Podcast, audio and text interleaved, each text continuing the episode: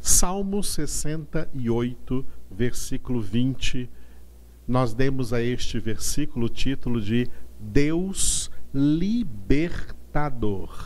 E no versículo, o salmista escreveu assim: O nosso Deus é o Deus libertador.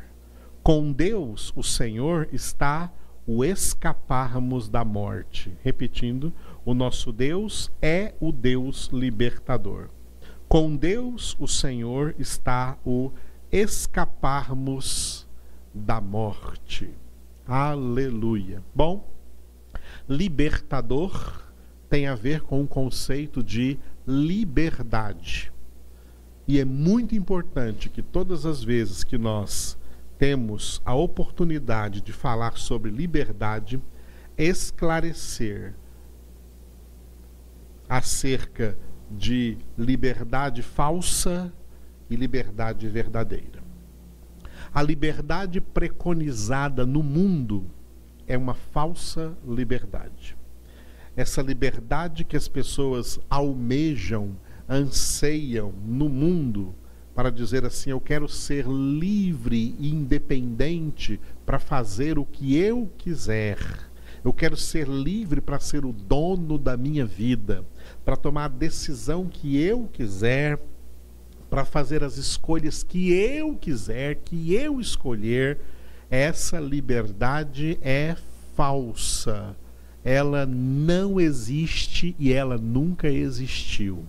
As pessoas que vivem sob o prisma dessa falsa liberdade, elas estão enganadas pelo diabo, o pai da mentira e uma das maiores mentiras com, as, com a qual o diabo escraviza a humanidade é este falso senso de liberdade, no qual as pessoas, achando-se livres, são escravas de Satanás, escravas do pecado, escravas do império das trevas escravas da carne, escravas do mundo, escravas dos prazeres, escravas dos vícios. E para fechar toda essa escravidão, escravos da condenação. Escravos do estado de condenação do qual não podem se libertar com essa pretensa e falsa liberdade que na verdade não existe. É uma ilusão. O diabo, pai da mentira, é também o pai das ilusões, o pai das fantasias. Quantas fantasias de liberdade, de falsa liberdade, as pessoas criam neste mundo e tentam comprar ou adquirir essas liberdades com o dinheiro que elas ganham. Que elas ganham. Pagam para provar que são livres, para ir a qualquer lugar, para viajar para qualquer lugar, para comprar qualquer coisa, e não sabe que em meio a tudo isso estão numa terrível escravidão. Essa é a falsa liberdade. A liberdade, a liberdade que sugere às pessoas que ninguém vai mandar nelas, que elas são completamente independentes, que elas não estão sujeitas a nada e a ninguém a não ser a si mesmos, é falsa. Essa liberdade não existe. Não há ninguém livre desse jeito, a não ser Deus. Deus é o único ser existente que não é sujeito a ninguém. Deus é o único ser existente que é livre para fazer o que quiser, para escolher o que quiser. Deus é o único ser livre. Essa liberdade que os homens sonham e almejam para eles, humanamente, é uma ilusão, uma mentira do diabo. O diabo sabe, ele conheceu Deus no céu e ele sabe muito bem que essa liberdade é exclusiva de Deus, unicamente de Deus. É um atributo incomunicável de Deus. Só Deus é livre para fazer o que quiser. Só Deus é livre para escolher o que quiser. Só Deus é livre para planejar o que quiser. Só Deus é livre e não tem que dar satisfações a ninguém, porque não há ninguém acima dele e nem igualado a ele. Não há ninguém que sujeite Deus. Deus não é sujeito a nada. Deus não é sujeito a ninguém, a não ser a sua própria verdade, a sua própria palavra. Sabia? O próprio Deus é sujeito à sua própria palavra, para cumpri-la, como eu acabei de falar quando falei de fidelidade. Só Deus é livre. Nesse sentido aí, de ser independente, de não ser sujeito a ninguém e de poder fazer, ser livre para fazer o que quiser, essa liberdade ela é exclusiva de Deus. Nunca foi de homem algum essa liberdade. Nem antes do pecado e nem depois do pecado. O homem não é livre. O homem assim como todos os elementos da criação, foi criado em estado de sujeição. O homem é sempre sujeito, sempre em estado de sujeição. Então, do que que Deus nos liberta para ele ser, como diz nesse salmo, nosso Deus libertador? Deus nos liberta, a libertação de Deus para nós é a libertação do estado de condenação. E é por isso que, quando eu falo dessa libertação do estado de condenação para o estado de salvação, um dos textos que eu cito muito e sempre citarei enquanto Deus me der vida para isso, é Colossenses 1, 13, 14, que eu coloquei como referência a este versículo. Colossenses 1, 13, 14. Ele, por isso eu grifei aí, com grifo duplo. Ele nos libertou do império das trevas e nos transportou para o reino do Filho do seu amor, no qual temos a redenção, a remissão dos pecados. Vale a pena repetir: Ele nos libertou do império das trevas e nos transportou para o reino do Filho do seu amor no qual temos a redenção, a remissão dos pecados. Este versículo fala dos dois estados espirituais, o estado de condenação e o estado de salvação. O estado de condenação é chamado de império das trevas. O estado de salvação é chamado de reino do Filho. Esses são os únicos dois estados espirituais a palavra estado vem do verbo estar. É, são os únicos dois estados espirituais em que cada homem está. E cada homem só pode estar em um desses estados. Se estiver em um, não está no outro. A maioria dos homens estão no estado de condenação, no império das trevas, no qual eles são escravos de tudo aquilo que eu já falei escravos da própria e justa condenação, porque todos pecaram e o salário do pecado é a morte. Quando alguém é alcançado pela graça, pela obra da salvação em Cristo Jesus, por meio de uma legítima conversão, o que acontece espiritualmente com essa pessoa, o que está escrito aí neste texto.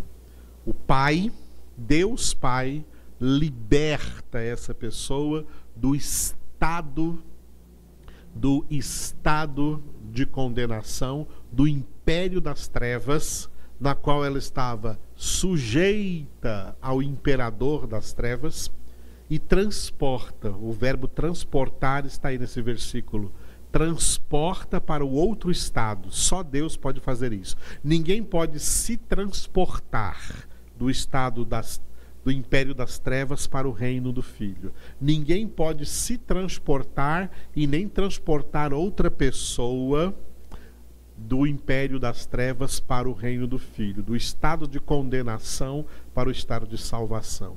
Só Deus tem o poder de fazer isso. E quando Deus faz isso com alguém, essa pessoa é tirada de debaixo da do domínio, do império de Satanás, do principado, do príncipe deste mundo, e é colocado, transportado para o reino do Filho. Atenção a essas duas palavras, império e reino. Império sugere que há um imperador, para que todos que vivem nesse império estejam sujeitos a esse imperador. Mas reino sugere também que há um rei e os cidadãos desse reino são sujeitos a esse rei. A liberdade que Deus nos dá, a libertação que Ele opera em nossa vida, não é libertação para deixarmos de ser sujeitos, não. É libertação de uma sujeição para ser transportados para outra sujeição. Mas o homem está sempre no estado de sujeição. No estado de condenação, os homens estão sujeitos ao diabo. Mas no estado de salvação, estão sujeitos a Cristo. É bem melhor, não é? Estar sujeitos a Cristo, já que não há escapatória de sujeição. Todos nós estamos sempre sujeitos. Quem não está sujeito a Cristo está sujeito ao diabo. Quem não está no império das trevas é porque já foi transportado para o reino do Filho. Não há um estado intermediário, não há um meio termo onde o homem possa estar e dizer assim: não, eu não estou sujeito a nenhum dos dois. Não existe isso. Tá? Isso, e se alguém crê nisso, está também sujeito ao diabo porque o diabo o enganou com essa mentira. Ele é o pai da mentira. Deus é o nosso libertador e o versículo do Salmo diz: Em Deus está o escaparmos da morte. Que morte? Não a morte física, mas é a morte eterna, a condenação eterna, a morte que é o salário do pecado, a morte eterna que é chamada na Bíblia de a segunda morte, no livro do Apocalipse, que é o lago de fogo e de enxofre, onde todos os condenados passarão a eternidade na companhia daquele ao qual eles estavam sujeitos durante toda a sua vida, o diabo e os demônios. O imperador do império das trevas estará com eles lá no lago de fogo e de enxofre, estado de eterna condenação enquanto que aqueles que foram libertos do estado de condenação, essa é a verdadeira libertação. Essa é a libertação bíblica, essa é a libertação espiritual. Essa é a libertação a qual Jesus se referiu, a liberdade espiritual a qual Jesus se referiu em João 8:32. E conhecereis a verdade, e a verdade vos libertará. A verdade vos libertará do império das trevas, mas essa mesma verdade vos sujeitará ao reino do Filho, para que você seja cidadão do reino, súdito, servo, escravo, prisioneiro de Cristo Jesus como Paulo disse de si mesmo na carta aos Efésios: Eu sou prisioneiro de Cristo Jesus. Glória a Deus. Antes eu era prisioneiro de Satanás, mas agora eu não sou mais prisioneiro de Satanás. Eu fui livre, Deus me libertou. Eu sou prisioneiro de Cristo Jesus e Ele é a vida. Eu não vou mais para o estado de morte eterna, de segunda morte eu vou para a vida eterna com Deus, sempre sujeito ao Senhor, como disse Tiago em Tiago 4: sujeitai-vos, portanto, a Deus.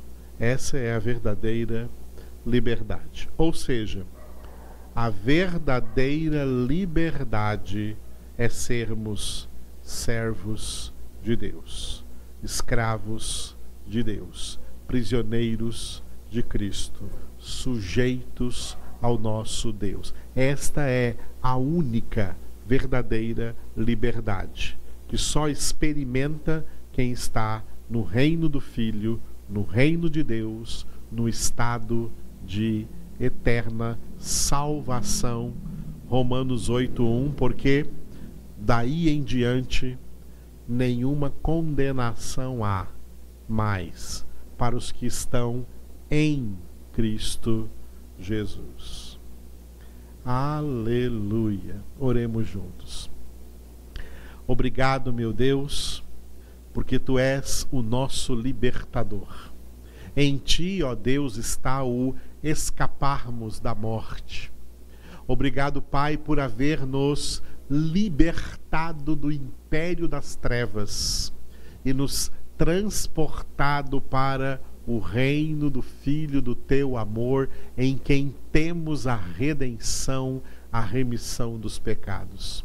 Obrigado por essa libertação que o Senhor operou em nossas vidas e ainda vai operar na vida de muitos que jazem no maligno, no império das trevas, de acordo com os teus planos, propósitos e de acordo com a tua eleição. Te louvamos, ó Deus, por essa obra que só o Senhor pode realizar.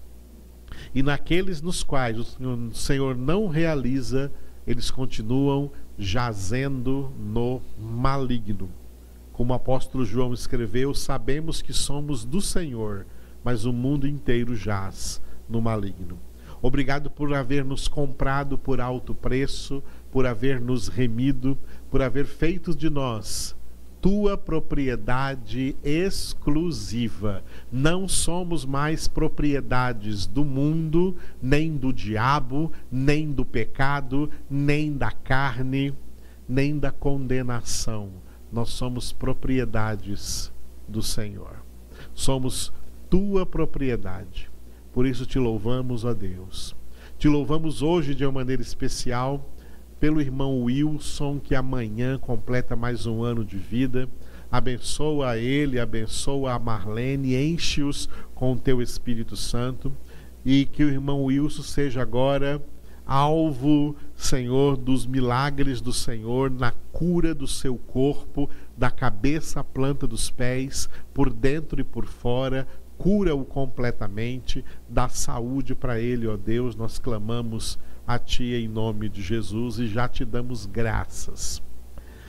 Oramos também por todos que estão enfermos, seja de Covid ou de qualquer outra enfermidade, Senhor Senhor Jesus, tu levaste na cruz do Calvário todas as nossas dores e todas as nossas enfermidades, pelas tuas pisaduras nós fomos sarados. Manda agora com uma palavra, Senhor, aonde quer que as pessoas estejam doentes e que elas sejam agora completamente curadas. Em nome de Cristo Jesus.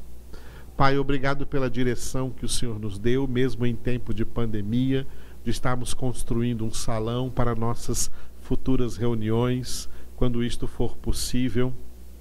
Abençoa todos quantos estão sendo fiéis nos seus dízimos e ofertas e também generosos, Senhor, doando até além disso, para que nós possamos terminar essa construção e deixar tudo preparado para quando todos estiverem imunizados desta doença, desta pandemia, nós possamos verdadeiramente estar ali reunidos, meditando na tua palavra. Obrigado por essa obra que o Senhor também colocou em nossas mãos. E nós oramos, Senhor, por todas as pessoas na face da terra. Erradica, Senhor, da terra essa pandemia. E oramos pelo Brasil, especialmente, Senhor, que já está em primeiro lugar, ultrapassando os Estados Unidos no número de mortes diárias e de casos diários, hoje na atualidade.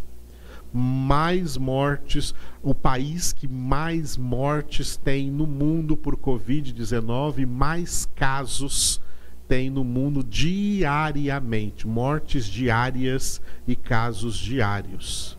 Oh Senhor, nós clamamos pela tua misericórdia. Só o Senhor para nos ajudar, ajudar os brasileiros neste momento.